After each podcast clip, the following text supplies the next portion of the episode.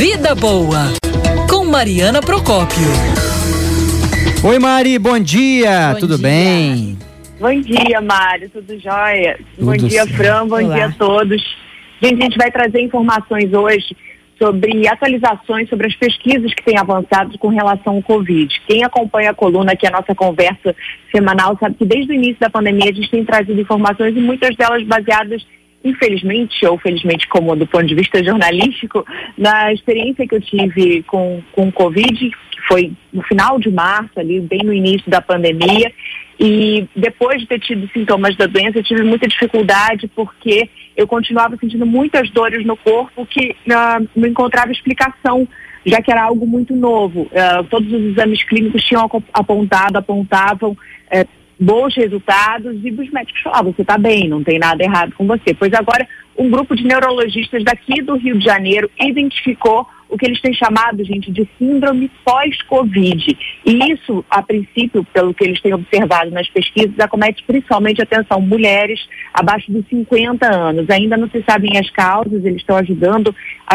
estão pesquisando as causas, mas acreditam que se trata de uma alteração no sistema nervoso central. Já se sabia que o vírus provocava essa alteração, já que um dos sintomas mais comuns ali é a perda de olfato e paladar. A gente ouve muito falar nisso, né? Isso é, isso é causado por uma alteração no sistema nervoso central, mas não se sabia ainda o grau de amplitude, se isso podia causar alguma alteração depois daqueles clássicos 14 dias de sintoma. Eles estão identificando com essa pesquisa que sim, como eu disse, é um grupo de neurologistas daqui do Rio de Janeiro.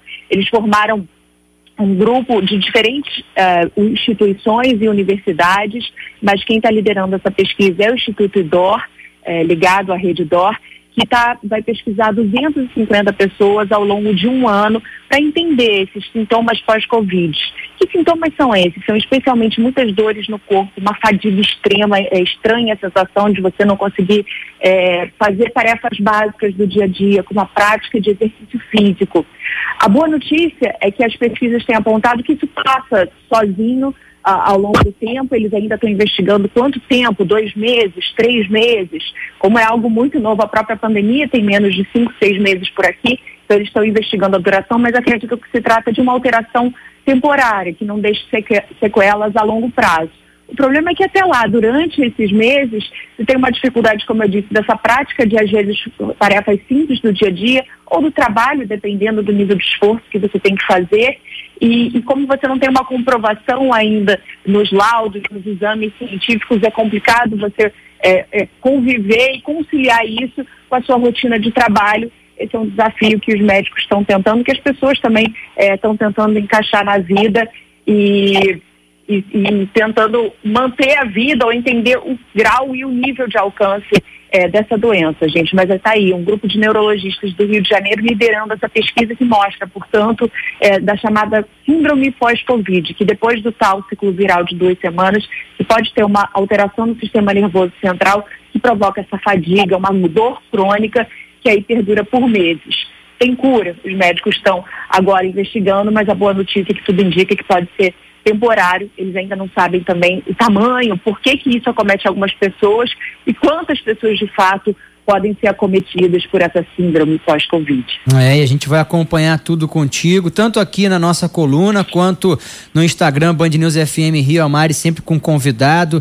É, foi na última terça, né, que você também é, teve no ar, né, aqui no nosso conteúdo digital e também podcast. É, tá, tá em todas as plataformas, hein, Procópio?